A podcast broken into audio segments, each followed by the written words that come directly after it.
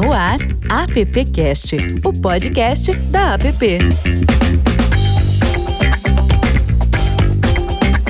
Olá para você que deu o play e tá aqui com a gente no AppCast. Essa é a 33 terceira edição do nosso app. Sim, toda semana a gente tá aqui com convidados, trocando ideia, contando suas experiências, discutindo o mercado. E junto comigo, Alexandre Lupe, os meus appcasters, o Adão Casares. Hello, Adão. Oi, bom dia. Obrigado a todos. Olá, Silvio. Olá, Lupe. Bom dia, boa tarde e boa noite.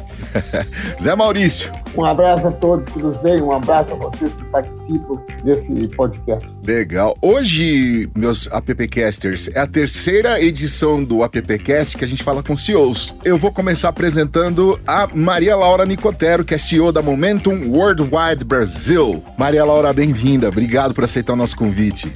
Obrigada a vocês pelo convite, é um prazer estar aqui do lado do Gordilho. Legal.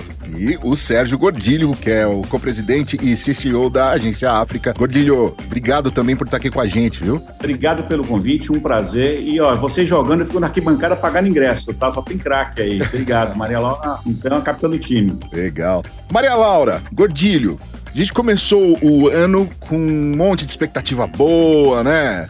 Planejamento legal para ir. De repente veio março, mudou tudo, a gente está em novembro, hoje é dia 25 de novembro.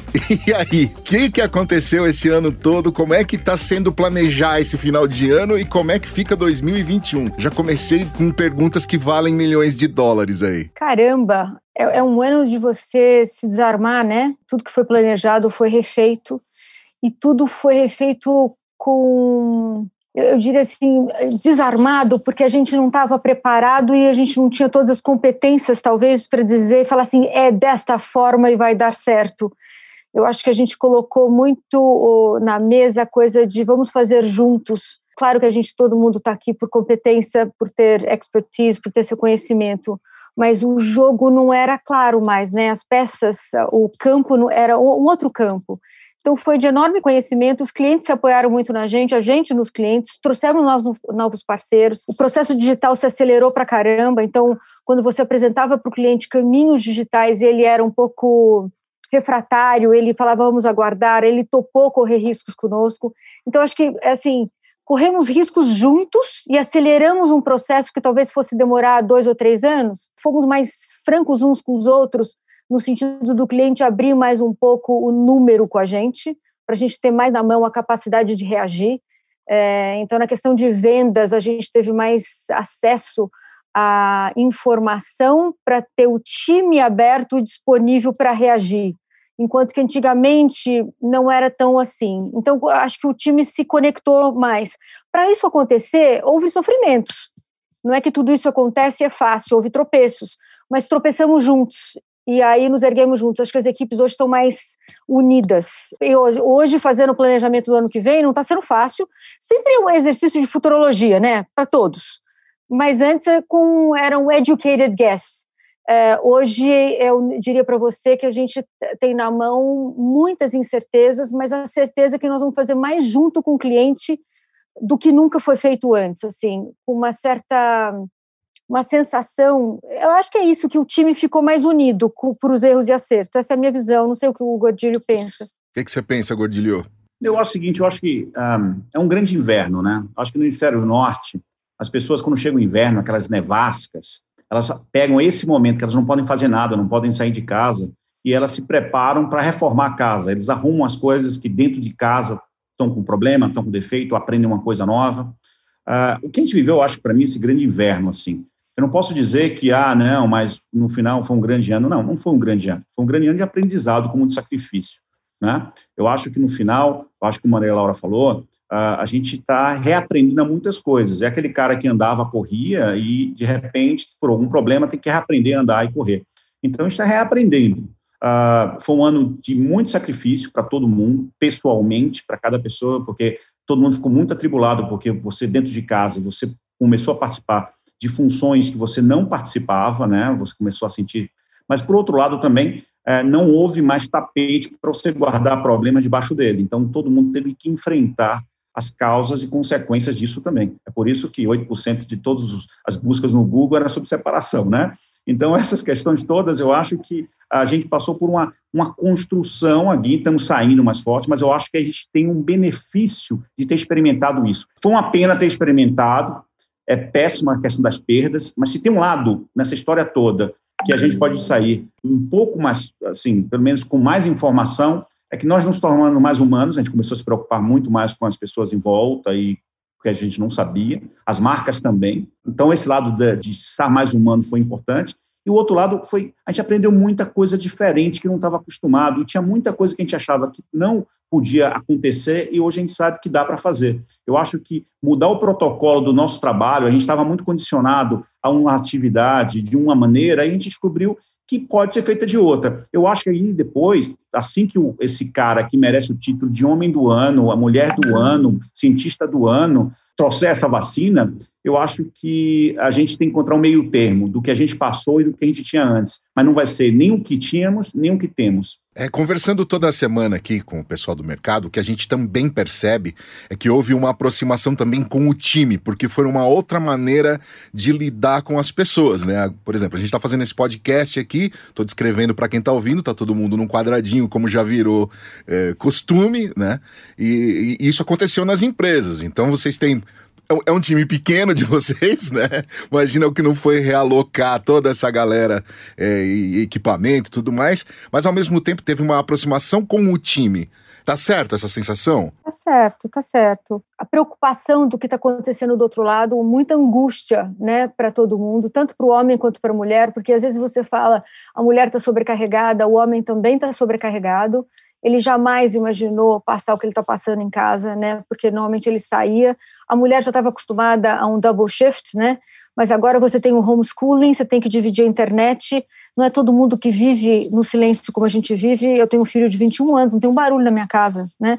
Mas não é assim. Você imagina duas crianças com homeschooling, o marido e a mulher trabalhando, a internet cai. Você olha eh, na apresentação a angústia no olho daquela figura. Por mais que você mande a TV, a internet, Google Chrome, aquela pessoa tão angustiada, né? É muito difícil. Como é que você acolhe? Como é que você institui breaks durante o dia. É, e a gente fez alguns combinados de não haver reuniões em alguns momentos para esse pai e essa mãe poderem almoçar com os filhos. Depois de uma certa hora, a gente fazer. É, porque não tem como você também falar assim: ó, gente, seis e meia nós não vamos mais trabalhar, porque agora acabou. Não funciona assim o nosso mundo de agência. A gente vai até tarde mesmo. E, e é assim, né? É, é, é um processo complexo e não quero dizer que não é que está certo ou que está errado, funciona dessa forma.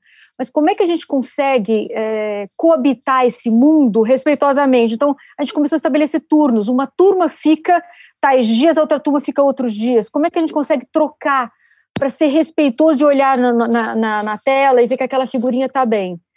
Eu não estou dizendo para você que é 100% é, proveitoso tudo que foi feito, porque ainda há muita angústia. A gente fez uma pesquisa e a maioria não quer voltar para a agência. Num primeiro momento, eles falam que eles querem, porque eles olham que a gente está louco para voltar, eles falam, não, a gente quer voltar também. Mas depois você vê que você volta para a agência e ninguém quer voltar para a agência, porque eles estão morrendo de medo de levar o vírus de volta para casa. A gente tem que entender isso, né? Então, eu acho que a gente tem que tomar um super cuidado que eles querem estar na agência, eles não querem estar trabalhando de casa. Eles não querem estar com o filho, eles querem ver gente, mas a situação é essa temporária e logo quando a gente voltar vai ser híbrido, né? Um pouquinho dos dois mundos, como o Gordilho falou, e a gente tem que respeitar os movimentos, assim, não forçar a barra. E a gente tem que produzir igual ou mais. A gente está produzindo mais, né, Gordilho? Bem mais. Galera, nós estamos produzindo muito. É, é uma é. loucura. É verdade. E quando vocês pretendem voltar para as agências? Está definido já? Quantos voltarão e quando será isso? A gente, aqui na África, a gente tomou a decisão de só voltar em janeiro, em primeira instância, em primeiro momento. Eu, por acaso, estou aqui agora porque eu me organizei que, é como a Maria Laura falou, eu tenho três filhos. Moro num apartamento grande, mas tenho três filhos, cada um de uma fase de idade, 21, 16 e 3 e 4 anos. Então, realmente, eu não consigo encontrar, às vezes, um espaço para mim. Então, eu, eu combinei de eu trabalhar, eu vim para a agência três vezes por semana e fico aqui na minha sala de oito e meia até uma e pronto. Então, realmente, é, a gente organizou a África para inicialmente voltar em janeiro, mas vai a depender da vacina, gente, porque a gente não vai colocar ninguém na nossa equipe correr risco. Então, a gente tinha uma previsão de janeiro.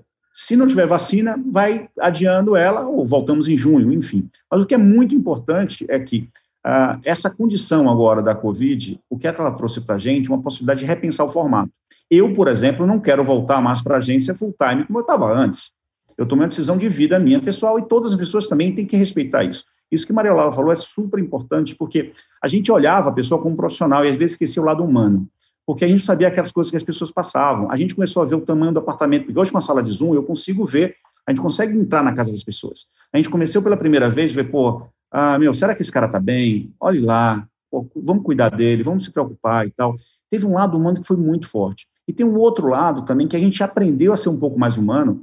Então, essa readequação, a África, por exemplo, mudou o formato. Aqui só vai virar uma área de estúdio de produção. Então, eu não vou ter mais agência fixa como tinha antes. Aqui vai ser uma área de produção. Então, eu trouxe todos os estudos de, tele, de, de filmagem para cá, de fotografia para cá. Vai ser um lugar que você vai vir para a África para fazer duas coisas: produzir e fechar o kickoff de campanha. O processo meio, que é o mais longo, vai ser feito de casa pelas pessoas que quiserem. Vai ter essa liberdade. Eu acho que a palavra que a gente vai comandar, eu acho que vai comandar a nossa volta vai ser a famosa liberdade que nós não tínhamos antes. E eu acho que é isso que vai comandar todos nós. Legal. Queria trazer o Silvio Soledade para nossa conversa aqui. Pô, que legal. É, é bom ouvir o que eles estão dizendo, porque reforça aquilo que a gente vem, vem ouvindo nos, nos episódios anteriores, né? E essa questão do que a Maria Laura também comentou da, da, da, proximidade com a equipe. E aí eu queria até roubar uma pergunta do Zé Maurício, que eu sei que o Zé sempre faz essa pergunta, mas vou, vou roubar essa pergunta dele, porque agora gerou uma dúvida. Eu queria perguntar para vocês o que a gente vai deixar no passado, depois dessa pandemia, e o que nós vamos carregar de aprendizado, de experiência que talvez possa mudar a forma com que a gente lida com os clientes e com a nossa equipe. Olha, eu acho assim, eu mordi a língua, porque eu sempre achei esse negócio de home office uma, uma forma de escapar. Eu sempre exigia que chegava cedo, tem que trabalhar. Era super dura. Como assim? Todo mundo reunido. Vou embora. Como vou embora? Não acabou o projeto. Ia pegar ah. gente no elevador. Cara, cara, cara, não. Gente, vocês não sabem. Eu não sei como é que era o gordilho. Então, eu acho o aprendizado. Igual você, igual. Igualzinho. Então, o aprendizado da minha alma é que essa turma é capaz de trabalhar, trabalhar até mais em casa, ser criativo, ser produtivo. Eles me ensinaram a repensar até a minha forma de viver e a me doar um pouco mais à minha família, a ver o valor que é tomar café da manhã, almoçar, jantar, sem ser pedante. Eu não estou querendo dizer que é tudo mares de rosa almoçar e jantar na, com a família, com todos os problemas que isso traz também, que às vezes a gente quer ficar mudo no escritório da gente, que é muito, muito bom mas eu acho que trazer o equilíbrio dessas coisas e permitir que as pessoas vão ao museu, que eles vão ver um Netflix, que é ali que eles vão trazer insights para uma campanha mais legal, para uma solução de negócio para o cliente. Eu acho que isso é muito importante. A outra coisa que eu acho, além do modelo de presencial na agência, é a gente olhar mais para o olho do outro. Eu espero não perder isso, assim, olhar no olho do outro. Igual eu estou olhando para o gordilho e falar, cara, você está bem? Eh, seu filho está bem? Você vê aquela tristeza e aí você sabe que o cliente vai te ligar às 11 e o negócio tem que estar tá pronto. Você nem pergunta, você fala, fez, não está bom, vai refazer. Isso não, é, não pode ser mais assim. Eu acho não que pode. tem esse aprendizado dentro de mim, não pode, porque tudo vai passar. E tudo bem falar para o cliente, cara, não está pronto, mas estará daqui quatro, cinco horas, a gente volta para você e vamos acomodar e vamos estabelecer limites para todo mundo. Acho que esse é o meu, meu grande aprendizado. Eu acho que eu, não, eu, realmente ainda não sei as coisas que vão ficar, mas eu sei as coisas que eu não quero que fiquem, né? Eu acho que o que eu não quero que fique é exatamente aquele distanciamento que nós tínhamos. Eu acho que ele era nocivo para a nossa indústria. Eu acho que aquele excesso de horas dentro da agência, que é uma outra coisa extremamente nociva também para a nossa indústria, com a pressão. Nós vive, a nossa indústria é uma indústria de pressão. A gente sabe disso. Ideia, criatividade é uma coisa tão subjetiva. Não existe fórmulas, até porque eu sempre falo, criatividade é sobre originalidade e para isso você tem que ter esse impacto. Então, você tem que buscar. Eu acho que a gente só tem uma das coisas que eu não quero voltar mais é como era antes, como funcionava essa parte desse movimento que a gente ficava muito preso à agência e muito preso a estar dentro da agência. Às vezes você pode fazer de fora. A gente aprendeu agora, e exatamente como ela falou, eu aprendi que a gente consegue sim trabalhar de fora. Qual é o problema só? É que você tem que manter e criar pontos de contatos depois, porque senão você perde a cultura da empresa. A questão da cultura da empresa é super importante. E a cultura se constrói no dia a dia, no contato. E, principalmente, uma outra coisa também é a questão da confiança, né? Porque pessoas novas vão entrar e pessoas que estão vão sair, é normal, é ciclo do nosso mercado, é um movimento normal. E a questão da confiança também, que é aquela, naquela hora que você termina a reunião, vai ali no cafezinho e, e aí, como é que você está? E conversa e tal. Então, é por isso que eu acho que, uh, no nosso formato, a gente vai transformar aqui num grande lobby de WeWork, porque a gente precisa ser um lugar gostoso para as pessoas quererem vir, ficar um pouquinho e voltarem. Eu acho que é isso que a gente está tentando levar, porque realmente eu não quero abrir mão das coisas boas que a gente aprendeu. Eu acho que, inclusive, isso se aplica também aos clientes. Os clientes também mudaram, né? Os clientes também tiveram que se adaptar a esse novo formato, a, talvez também reveram essa coisa de da quantidade de horas que você trabalha e fica dentro da empresa ou que você está em home office. E por falar em cliente, queria saber o seguinte: eu sei que, claro, houve uma aproximação com o cliente aí, mas o que, que mudou, que vocês sentiram que mudou mais na relação com os clientes? Eu acho que talvez o cliente esteja um pouco mais desarmado, porque são tantas as incógnitas. Você sentar na mesa com tanta presunção ou tantas certezas já não é mais possível. Não sei como é que o Gordilho vê, mas eu acho que esse ano foi um ano dificílimo, mas para o momento foi um ano muito bom é, de performance. A gente até fez um downsize, a gente se reacomodou, mas de performance ele foi muito bom. E, e, como é que ele se deu? É quase como se o cliente entendesse o valor da agência estar próximo, estar próximo e, e próximo de uma forma estratégica, porque ele Alguns podiam continuar nos tratando como um fornecedor cíclico com as entregas clássicas, ou, ou podiam abraçar e trazer a gente para perto e trazer a gente para o problema, comprando o problema e, e trazendo a solução em conjunto. Você pode fazer os dois caminhos, né? Você pode infernizar a vida do seu fornecedor a agência, ou você pode falar assim, cara, senta aqui comigo para a gente solucionar, afinal de contas, você recebe um FII. Então, eu acho que houve sim essa compreensão. É claro que tem de tudo, tem clientes ótimos e clientes mais ou menos, sempre. Claro. Como tem agências ótimas e clientes ruins. Mas na sua maioria, eu acho que sim, houve um, um entrosamento melhor, porque, gente, estamos no mesmo barco, mais ou menos nisso. Estamos no mesmo barco, vamos nos desarmar e eu sei fazer uma coisa que você não sabe fazer, vamos unir forças. Então é muito nesse sentido, eu acho, de as pessoas se desarmarem para sentar na mesa, ouvir um, um, Zoom e resolver problemas que antes demorariam ou teriam é, nuances agressivas ou uma cobrança de bobeira, sabe? Perder tempo com bobeira. Uhum. É, eu concordo plenamente. Eu acho que tem uma coisa assim: sala de Zoom não aceita carteirada. É. Então, com isso colocado, eu acho que teve dois momentos muito claros para mim. Primeiro, um momento de proximidade, que todo mundo se abriu. Na hora que você abre sua casa para alguém numa, janela de Zoom, você se desmonta um pouco, né? Porque você mostra seu estilo, você mostra, você mostra sua casa. Abrir a casa é uma coisa muito particular. E cria uma proximidade muito, como a Maria falou, eu acho que alguns, não, nem, nem todos, assim, porque a gente não pode chegar e achar que todas as pessoas são iguais, não são. Mas eu acho que na maioria dos casos nossos aqui, primeiro, uma grande proximidade, e depois voltou a ter um protagonismo da, do nosso trabalho, que estava muitas vezes sendo discutido uh, e questionado a relevância. Por quê? Porque no momento que você se sente ali, ele viu uh, na proximidade uh, a produção, você fazer e tal, ele começou a dar valor. Porque nunca a criatividade foi tão necessária como agora. Até para nossas vidas mesmo, né? Uh, pessoal, a gente teve que ser criativo para se virar, a gente teve que ser criativo para aguentar três filhos em casa, a gente teve que ser criativo para brincar como lavar os pratos, como fazer isso, como fazer aquilo, né? Eu acho que a gente teve que ser muito assim. Então, essa questão da proximidade e o protagonismo, eu acho que são duas coisas que são super importantes, porque eu, eu, muitas das marcas que a gente trabalha falam assim, poxa, meu, vocês são foda, pô. Vocês conseguem fazer isso? Eu não estou dizendo que é África, estou dizendo qualquer agência, porque o cara fala assim, porra, meu, ele é, ele é, ele é muito, essa pessoa é muito boa, é muito, ela consegue me trazer uma solução que eu não imaginava. Porque aqui dentro da nossa sala, nós somos o que nós somos, não temos minha equipe, eu não tenho 300 pessoas atrás de mim, eu não tenho nada. Eu sou o Sérgio Gordilho aqui, conversando com vocês. E na hora que eu vou criar alguma coisa, eu não tenho, não tenho como me esconder. A sala de Zoom não te permite isso. Você tem que estar tá aberto, você tem que mostrar o seu talento, você tem que mostrar isso. Então, esse lado também foi super importante, porque nunca o talento foi tão valorizado. Hoje você quer, numa sala de Zoom, ter pessoas que têm alguma coisa para dizer e têm alguma coisa para fazer. Senão, não vale a pena estar na sala. Eu, eu ia adicionar uma coisa, eu super concordo. A gente teve um cliente que ligou tarde da noite, falou: Posso falar com você amanhã cedinho? Eu falei: Claro, você quer que eu ponha alguém? Eu falei: Não, quero falar com você. Eu falei assim: Maria Laura, eu tô com estoque parado há dois meses, eu vou quebrar. eu preciso desovar, eu preciso tirar tudo de lá, eu preciso desovar. Era um produto de tecnologia. Eu, aí conversamos, falei, tá bom, ele é um senhor, ele também não podia estar face to face.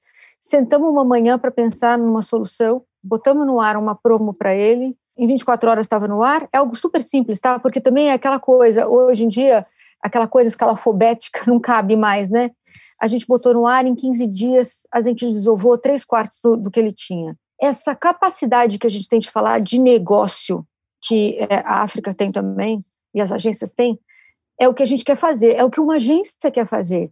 Então, às vezes, há uma percepção errada de que a gente quer sentar e fazer um desenho lindo e rodar na TV. Não é isso que a gente quer fazer. A gente quer falar de negócio e trazer resultado. Então, eu acho que cada vez mais a gente fala isso para os nossos clientes, a gente fala isso quando a gente é entrevistado no meio mensagem aqui. É esse o papel de uma agência. Então, quando, é, é, quando alguém chama a gente para falar isso, a gente senta e fala assim: ok, o que, que você precisa de mim? Como é que eu vou reagir? Você viu a, a campanha é, no ar que a África tá, colocou agora, está concorrendo a Caboré? Ela é belíssima. É que é, ela trata num tom que é, é transcende, está lá em cima, que é tratar do mercado além da África. É sério, é sofisticado. E é, o nosso mercado é isso. E é assim que uma agência deve ser. É, nós estamos falando de negócio, não estamos falando da criação pela criação. Ela mexe com o negócio do cliente. Então, às vezes, quando eu olho o cliente falando, parece que a gente está vendendo prego. Você fala assim, caramba, não estou vendendo prego, eu vou mexer nas suas ações na bolsa, meu amigo. Entendeu? Às vezes eu estou sendo contundente, gente, porque é isso que a gente faz. A gente constrói marca, que no final das contas está na bolsa americana lá vendendo. É, e eu só acrescentar mais uma coisinha, isso que você falou realmente foi uma coisa que aconteceu muito. De repente, o marketing, a comunicação, voltou a falar com a alta liderança das empresas. Então, você falava com o presidente, você falava com o presidente da BR, você falava com o presidente da Vivo, você ficava falava com o presidente da Ambev. Porque ele olhava para você e falava assim: me traga soluções, eu não sei o que fazer, eu preciso das suas ideias.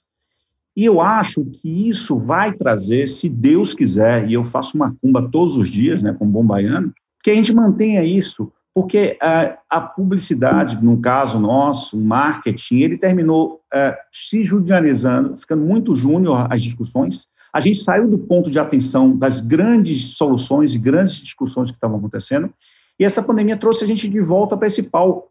E as agências, as marcas, as empresas, a gente tem muito orgulho. A nossa indústria é muito madura, a nossa indústria é muito competente. A nossa indústria, ela é uma das mais criativas do mundo. A nossa indústria é a terceira mais criativa do mundo e a nossa economia é a nona. Então, gente, tem que ter muito respeito para essa indústria que fez tantas marcas aqui dentro, que trouxe tantas soluções para isso. Né? Então, eu acho que o que o Washington fez para a COFAP, o que o Marcelo fez para a Havaianas, o que o Nizam fez para a Parmalat, o que, meu, pelo amor de Deus, é uma indústria muito competente. Estou falando ainda da área da, da, da, publicidade, mas em todas as áreas que a gente tem. Então, eu acho que voltar a falar com quem toma as decisões trouxe uma senioridade que estava precisando e trouxe uma, uma, um aumento da relevância do nosso setor novamente. Eu acho que isso foi super importante.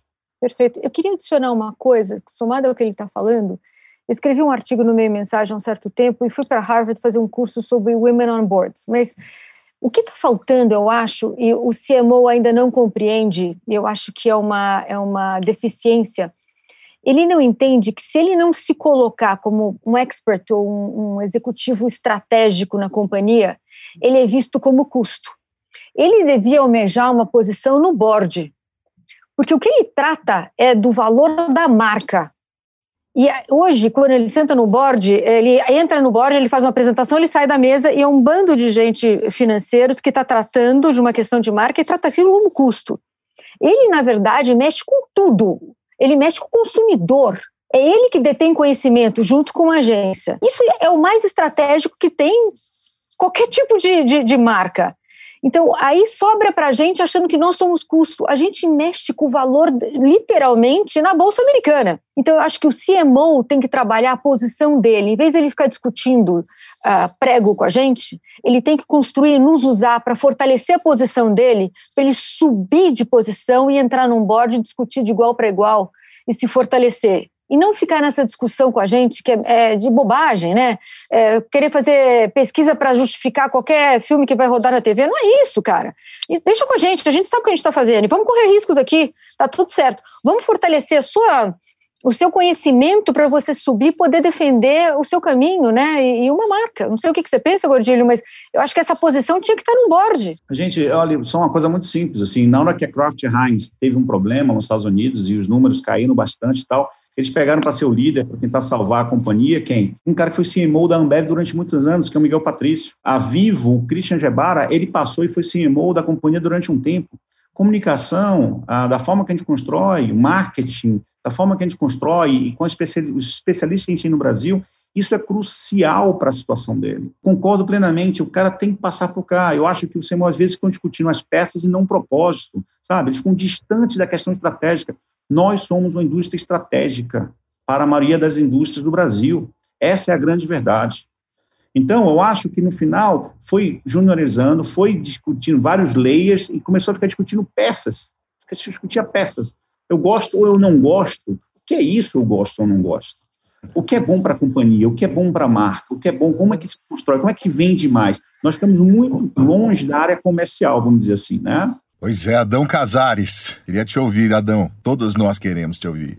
Olha, eu vou mudar de assunto. Posso? Deve. Por favor. Se a gente olhar a eleição agora do primeiro turno em São Paulo, se eu somar branco, nulo e abstenção, eles quase esses três ditos ganharam no primeiro turno, né? Porque deu 46, tá. né? Isso aconteceu no Rio também, em outros lugares. O que aconteceu? Perdeu a graça? Nós não acreditamos mais. A eleição não funciona. Tanto faz quem vai estar lá, porque ninguém percebe a vida que eu levo aqui, se eu pego o ônibus, pego o metrô ou não. É um desencanto, está acabando isso? Eu acho que a gente sempre teve um desencanto nos últimos anos, né? Eu acho que a questão, a gente, ah, durante muito tempo, a gente acreditou no Brasil que o político salva tudo, que a gente, o governador, o presidente ou o prefeito, eles vieram para ser nossos pais, nossas mães. A gente projetou essa questão para eles e a gente sabe que isso não funciona. O Brasil é uma economia aberta, ele tem que funcionar por ele mesmo. As empresas têm que liderar, como sempre, e a gente tem os, tem os grandes gestores que controlem para o, o serviço público necessário nas cidades. Eu acho que a gente perdeu, desolou um pouco lá. Mas a gente tem um fator que a gente não pode esquecer, que é o seguinte: existe o fator medo, gente.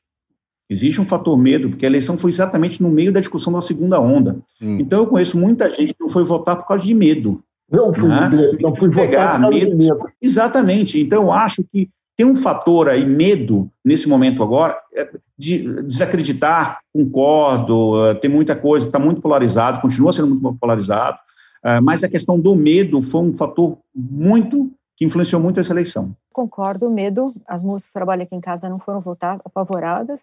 Eu acho que assim, há cinco anos atrás, quando você olhava para o futuro desse país, a gente tinha Olimpíada e Copa do Mundo, e você tinha aquela sensação, olha o que vem aí, né? Até no meu mundo, quando você pensa em ativação, não se deixou legado nenhum tanto físico quanto emocional, assim, é, até para nos capabilities dos profissionais, quando, depois de entregue coisas tão grandiosas como Copa do Mundo e Olimpíada, em todos os países, você ensina o povo a fazer coisas melhores. Isso acabou. A hotelaria não melhorou, é, os restaurantes não entregam mais ou menos, todo o serviço de infraestrutura morreu, então, eu acho que há sim uma decepção, uma desilusão muito, muito grande. Somado a isso, um momento de pandemia, e hoje a gente está percebendo, quando você olha para frente é, com os nossos governantes, que você não vê uma saída, né? Você, você não tem uma luz no fim do túnel, você não tem uma inspiração, porque vai para o Boulos ou para o Covas, e eu não estou fazendo uma escolha nem para um nem para o outro, não é alguém que te inspire. Assim, eu vou lá, porque eu, e antigamente a gente ia porque a gente queria tirar o PT, ou então a gente tomava uma decisão ou polarizava, também não estou tomando uma decisão a favor ou contra. Hoje não tem mais isso, né? Você fala assim, um ou outro, vai, é, café com leite mesmo, vamos lá. E aí a pandemia, a o medo partidos, de votar. Né?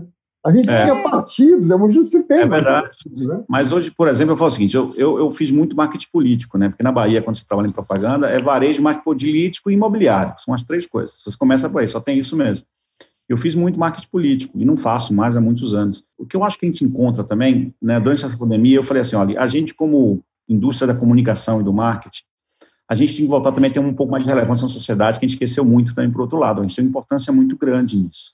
Então, a gente vem construindo isso, se associou com a CUFA agora para uma série de projetos e tal, e lançamos uma plataforma junto com outra turma também, que era do Renova lá atrás, que chama Tem Meu Voto, que na verdade simples é um Tinder do político.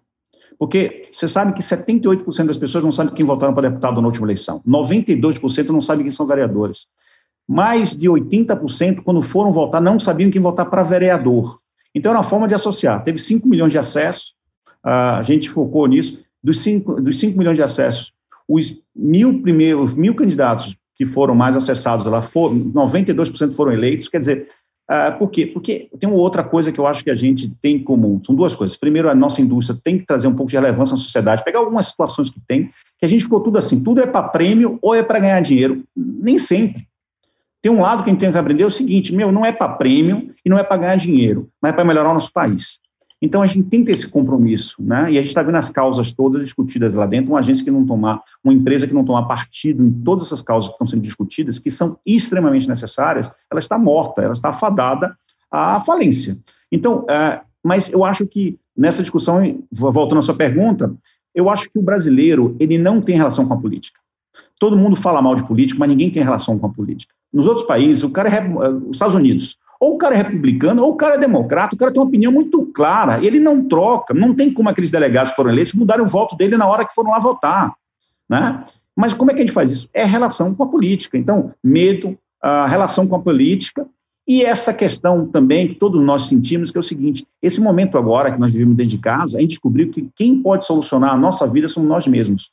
Não tem como terceirizar e, é, e dá esse desapego, porque você fica pensando o seguinte: como é que vai ser o Brasil no próximo ano? E depois? Eu tenho muito medo desse Brasil no próximo ano, e o depois, e o depois. Eu não vejo, vejo esse oxigênio aí uh, rolando na gente, eu não vejo isso acontecendo, eu não vejo uma luz assim. Então não vai ter um fim no, no túnel. Então cada um vai ter que inventar a acender sua própria fogueira, a acender sua própria luz. E nessa vem planejamento, né? É mais uma questão para pesar no planejamento também, né? Porque tem, tem todo esse impacto político, econômico. Eu pergunto para vocês, como é que é planejar 2021? O único planejamento que a gente chega lá respirando. É.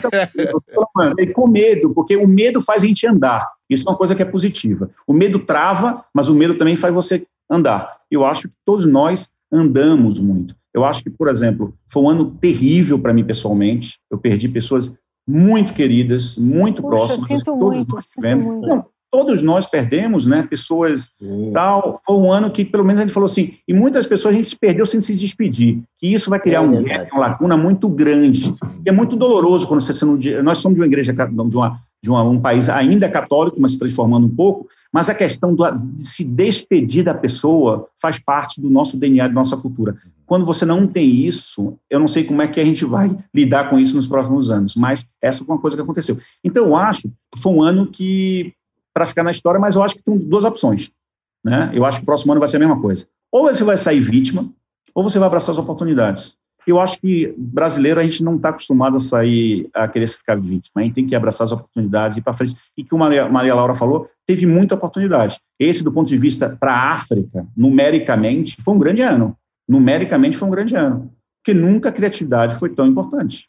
Você sabe, Gordinho, nós temos sentido isso aqui também, né? Nas nossas reuniões aqui. Só, só vem cá, ninguém reclamou até hoje, né? Eu não sinto o Adão, o Alexandre, nós não vimos ninguém reclamar. Todo mundo está tendo combustível para a criatividade. A crise é, é combustível para a criatividade. E a nossa indústria é essa. Está acontecendo acho, muito. Mas eu acho que tem posturas, né? Posturas e posturas. Para as pessoas que pegaram e saíram da cadeira e foram encontrar soluções, tudo bem. Se você sentou ali e esperou mais do mesmo, aí eu acho que deu, deu ruim, vamos dizer assim. Eu, eu, pensando no 2021, o que eu acho que é mais assustador eu acho que os gringos mais sofrem conosco, não sei como é que é com o Gordilho. Quando a gente está fazendo planejamento, a gente reporta lá para fora. O que é mais assustador é ter um governo tão errático.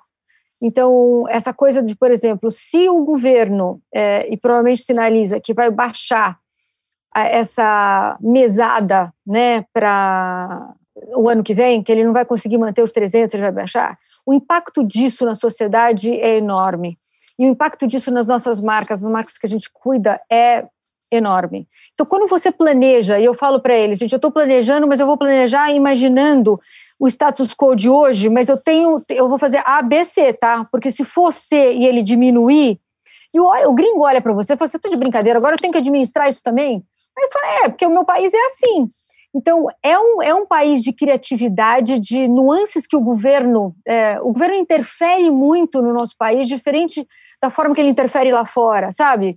Se o governo, hoje, a gente faz algumas coisas para o Carrefour, por exemplo.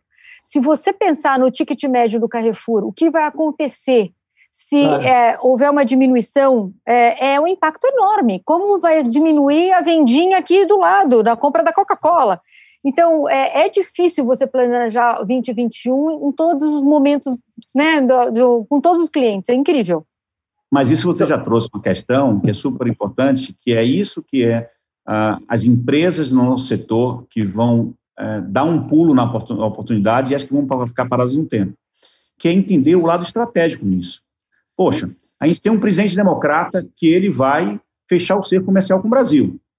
Isso altera um país de commodity, isso vai alterar nossa economia de forma profunda se a gente não cuidar da Amazônia. Profunda. Por outro lado, se a gente não tiver o. A gente sabe que hoje, num 14% de taxa de desemprego, que a tendência em janeiro, onde as empresas começam a repensar e tem todos os budgets dela e tal, isso vai passar de 20%. A gente vai ter um desemprego muito alto. Se não tiver auxílio, e o mínimo de auxílio possível, a gente vai passar por uma crise muito pesada. Então, não é que o Brasil, que a gente sempre condicionou que o Brasil sempre começava depois do carnaval, talvez demore muito para chegar esse carnaval e a gente talvez não tenha oxigênio, não, não tenha tempo começar. suficiente para isso. E toda razão, Gordinho. E foi, é, a minha apresentação agora para os gringos é, teve um slide falando só sobre isso. E não é para assustar, e nada, é real, é real. Só para dizer assim, não esperem um pico, aquele pico pós-carnaval que a gente sempre tem. Calma, gente. Eu, o primeiro carnaval já foi adiado, é, entenda isso, né? O carnaval já não vai ser no, na data que você imagina, gringo. É verdade, eles também queria... perguntam para a gente como é que vai ser. Eu falei, não sabemos, ninguém sabe. Eu acho que tem aquela coisa, né? É, vamos tentar só mudar aquele famoso dilema que era o Brasil não perde uma oportunidade, perdeu oportunidade, né? Isso. Então, é, olhar com isso. Eu acho que vai ser um ano até porque esse ano não vai acabar, né? Então, até chegar o carnaval, vamos continuar no mesmo ano. Eu posso fazer uma colocação aqui? Deve, Zé. Vamos mudar. E os profissionais de hoje, profissional de propaganda? Ele está preparado para se adaptar às mudanças que, já chegaram e que vão chegar? Que vai ser necessário para que esse profissional possa ter bons resultados nesse futuro próximo? A propaganda brasileira é uma das melhores do mundo. Você pega uma África, uma UMAP, uma DPZ, estão fazendo uma qualidade de propaganda, falando de negócio. E aí, quando eu falo de negócio, é porque às vezes eu me irrito um pouco quando todo mundo fala assim: ah, olha a criação. É uma criação focada no resultado do cliente, não é propaganda com a criação pela criação. Tem um foco em mexer no negócio do cliente. É uma das melhores do mundo. Eu não acho correto falar que os nossos profissionais não estão preparados, mesmo porque só essas três agências que eu mencionei aqui, tem várias, várias mais, são grandes escolas. Elas mexem o ponteiro de qualquer mercado mundial. A gente está preparando mais gente ainda. Só estamos fazendo isso porque tem gente boa. E a gente está olhando. É, eu sou de um grupo Interpublic, nós estamos olhando como é que a gente pode dar saltos e dar mais ainda para esse jovem que está entrando na indústria, para ele estar tá mais preparado ainda. Mas eu não concordo em dizer que os nossos profissionais não estão preparados a gente sempre está fomentando e trazendo melhor, senão não teremos na, ponta, né, no mundo da propaganda. Não sei como é que o Gordilho vê, mas eu vejo nossos profissionais muito bem preparados. Eu acho que os profissionais brasileiros são extremamente qualificados. Eu acho que essa indústria, é, o modelo dela, a forma como ela foi construída, é, por todos os grandes pioneiros que estabeleceram ela, eu acho que ela pegou é, duas características do brasileiro que são super fortes e tem tudo a ver com a nossa indústria, que é ambição e ser adaptável. Nós temos a ambição global de fazer coisas tipo, ó, nós estamos aqui debaixo da linha do Equador, mas nós somos bons, entendeu? Uh, então, a gente tem essa, essa vontade de mostrar. Então, é, isso tem muito a ver com a, com, a nossa indústria. E, e, a segunda é que a gente é extremamente adaptável. Fora isso, colocando a questão da tecnologia, que fez com que a gente conseguisse não precisar em Harvard, não precisar na Berlin School, como eu fui, ou Harvard, agora que estou favor, começando o OPM, então você pode fazer à distância, isso encurta bastante. Isso é uma grande vantagem. Eu tenho uma filha que ela estuda numa faculdade americana, ela está um ano aqui no Brasil, então ela está pegando o melhor dos mundos. Ela está pegando uma, uma condição de estar no Brasil e, e ver oportunidades para ela fazer coisas, e ela está tendo é, essas aulas com grandes professores, todos à distância. Então, eu acho que a questão dessa esse medo de perder a distância, assim, a gente vai qualificar ainda mais os nossos profissionais mas eles já são. É, tanto é que é, é, é, tem muitos poucos profissionais estrangeiros no Brasil, né? A nossa indústria é tão forte que você, você vê muito poucos. Poderia ter, porque se você chega em outros países, você vai para Singapura, não tem um cara de Singapura liderando uma agência. Você vai para a China, as principais agências são comandadas por caras que não são chineses. Você vai para a Índia, muitos deles não são indianos. E aqui no Brasil, basicamente são 90% de brasileiros conduzindo essas grandes empresas. Isso é um puta de um orgulho, gente. É muito importante isso. É verdade. A gente está falando de profissionais, né? Avaliando os nossos profissionais na área da publicidade, da propaganda. E para quem está chegando no mercado agora, a gente, eh, a gente tem feito é, aqui no AppCast muitas entrevistas com estudantes, né? Colocam os estudantes na roda e aí algum nome importante do mercado para responder, e, enfim é, quase que uma mentoria. Eu queria saber de vocês, assim, cheguei lá, acabei de sair da faculdade, tô prontinho para trabalhar. O que, que, vocês querem sentir nesse profissional? Qual o conselho que você pode dar para essa ou esse profissional, na hora que chegar ali na, na, agência e falar, quero trabalhar aqui? Não existe mais um perfil de profissional. Hoje, dentro do nosso universo, antigamente eu estava acostumado é, a você ter, ah, no caso aqui, nosso propaganda, você tem o cara de planejamento, o cara de mídia, o cara de criação. Hoje são tantas possibilidades. Então, só digo uma coisa para ele: continue sendo curioso, seja resiliente e tenha ambição. Sempre busque foco no resultado, porque a nossa indústria é uma indústria, então ela tem que produzir coisas e tem que fazer dinheiro, senão ela não sustenta. Então, não ache que é o um mundo da fantasia que é ganhar prêmio. Prêmio não leva a lugar nenhum. Prêmio, ele só muda uma coisa, ele muda dentro da gente e dentro da gente a gente consegue mudar as outras coisas é, mas a gente precisa focar no negócio. Então, acho que seja resiliente, venha com cabeça de foco de resultado, foco no negócio, saiba do que você está trabalhando, continue curioso e tenha essa ambição global, porque esse país é muito grande, a gente tem que ter uma ambição global. São as coisas que a gente sempre a gente busca num profissional. Eu acho que a gente está sempre olhando, buscando, tem muita, muita. E isso foi uma coisa bacana também. Agora, a gente descobriu ainda muito mais gente legal. A gente estava pegando pessoas pelos mesmos canais. Isso mudou completamente. Sabe que uma das coisas, é, a gente, nós somos uma agência de médio porte, 110 pessoas, então dá para fazer coisas mais tailor-made. No nível de chefia, eu faço a última entrevista. Eu não faço a escolha, mas eu, tenho, eu faço a entrevista para entender se aquela pessoa tem a cultura da empresa. Não se ela tem, é, é, se ela tem fit para vaga, mas se ela tem a cultura. E sempre nesse, nessas posições, uma das coisas que eu acho importante, e eu acho que isso é, para esse jovem é importante, é se ele tem um espírito empreendedor. Eu acho que isso a gente procura bastante, né, Gordilho? Porque é aquele cara que quer ficar duas horas a mais, que vai ler alguma coisa a mais, que vai querer ser alguém, porque não, não importa o que você vai fazer, você tem que querer ser o melhor, empreender no sentido de para você antes para a empresa. Se você estiver ali ampassando, sabe assim, eu quero receber dia 5, dia 20, não é o que a gente quer. Mas se você saca que aquela pessoa faz aquela pergunta a mais, se ele quer construir, ele quer empreender dentro de uma empresa, ele quer somar, pô, ele já, é, ele já tem um diferencial enorme, né? É isso que a gente quer, não quer mais um, um soldado, entendeu? Soldado a gente tem um monte saudar com a Laura que ela conseguiu colocar exatamente isso. Eu acho que a visão de empreendedor dele é muito importante. E tem uma outra coisa também que também é muito importante em cima disso, que é o seguinte: a gente quer ouvir a visão dele. Eu não quero que ele se formate, ah, não, a África é assim, eu vou tentar pensar como a África, ou falar como a África fala. Não, eu quero ouvir. A gente está contratando ele que eu quero uma visão diferente, porque hoje nunca a diferença fez tanta diferença. A gente precisa ter visões diferentes. Boa, porque todas as visões estão sendo escutadas, estão sendo ouvidas. Então, isso é muito Gente, a agenda dessa dupla aqui e a agência também é bem concorrida e a gente precisa deixá-los trabalhar também, né, Silvio? É isso. Você vê que quando a gente traz essas lideranças para falar com a gente, a gente faz poucas perguntas, né? Porque na fala deles já respondem é, todas. É, não né? precisa, né? não precisa de pauta, né? Mas também houve uma condução diferenciada. Olha o nível. Ah, com certeza, olha o nível de condução. É, trouxeram um nível, um nível maravilhoso para o nosso debate, né? Saindo do dia a dia ali. É verdade, mas só para fechar, Lupe, já que você deu a palavra, eu não é uma pergunta, mas só para primeiro agradecer essa fala deles, que foi sensacional. Ele não tem ideia do, do, do serviço que eles estão prestando, não só para o nosso Nossa. mercado, para quem trabalha, mas para quem está entrando também. Né? E ontem eu vi uma entrevista, aliás, no final de semana no Estadão Educação, um professor que ele fala que não existe a condição de formado, né? A gente tem que parar com esse negócio de que terminou a faculdade e achou que está formado, né? A pessoa não se forma nunca, né? Hum, tem todo mundo um aprendizado, né? Então isso é nunca. é contínuo.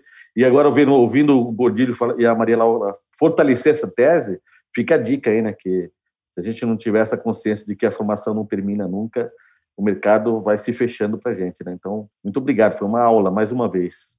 Obrigada pelo convite. O Zé Maurício sempre coloca que ele, com 40 anos de TV, muito mais né, de experiência de mercado, fala assim: gente, eu descobri que eu não sei nada, não é, Zé? Naquela época, no século passado, o cara estudava e o sonho dele, quando saía, era trabalhar numa agência grande. Naquele tempo tinha a J. Walter Thompson, a Macaneres. Então, de repente, eu, garoto, cheguei lá, eu era redator da Macaneres, porque era uma honra eu levantava de manhã e disse, vamos para a Macan. Só que eu atendia só varejo, e a agência tinha cinco varejos. Cada vez que saía um dia das mães, eu falava, ai meu Deus do céu, será que ano que vem nós vamos ter dia das mães de novo? As coisas mudam, né? tudo muda, tudo muda, a gente está sempre aprendendo. Né? Muito bom. Maria Laura Nicotero, CEO da Momentum Worldwide Brasil. Maria Laura, obrigado, viu, pelo papo, por tudo que você contribuiu aqui com a gente. Muito gentil, obrigada. Legal. Sérgio Gordilho, co-presidente e CCO da Agência África. Gordilho, brigadão também por conversar com a gente, viu? Obrigado, é sempre bom bater, tocar ideias. Muito obrigado. Aprendi bastante aqui mais uma vez, né? Está é, tá sempre aberto aprendendo, sempre se formando, né? Verdade. Adão Casares, obrigado aí, viu? Obrigado. Eu acho que a Maria Laura e o Gordilho foram muito cruéis com o Silvio Soledade. Eles subiram tanto o nível que eu quero ver o que ele vai pôr no próximo app. pois é, não, Padrão, e praticamente esgotaram o assunto. É maravilhoso esses dois espera aqui hoje. Esse foi o AppCast, edição número 33. Eu sou Alexandre Lupe e você que deu play ficou até agora com a gente. Muito obrigado. A gente acompanhou esse papo fantástico. O AppCast é produzido e também distribuído pela equipe da Compasso Collab. A gente se fala na próxima edição. Em pé! AppCast, o podcast da Associação dos Profissionais de Propaganda. Produção Compasso Colado.